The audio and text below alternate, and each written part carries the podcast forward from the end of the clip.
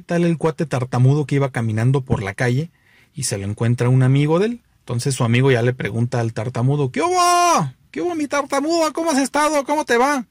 Bien, bien, bien, bien, bien, bien, bien, muy, muy, muy, muy, bien, bien, bien. Oye, qué bueno, tartamudo. ¿Qué me cuentas? ¿A dónde vas? ¿Qué andas haciendo? Bobo, bobo, bobo, bobo, y a la, a la, a la, a la escuela, la, la, escuela de tata, de tata, de tata, de tata, tatar, tatartamudos. No, hombre, pues ya para qué vas si te sale re bien. ¿Qué tal Manolo y Venancio que habían ido a una galería, a una exposición de pinturas y cuadros finos? Y ahí estaban viendo todos los, todos los cuadros. Y de repente Manolo se para enfrente de uno de los cuadros y dice, Coño, Venancio, pero qué cuadro tan feo, qué pintura tan horrible. Y le dice Venancio, Coño, Manolo, créete, pues ese es un espejo. Hombre, de veras, ¿cómo son las señoras con nosotros los caballeros?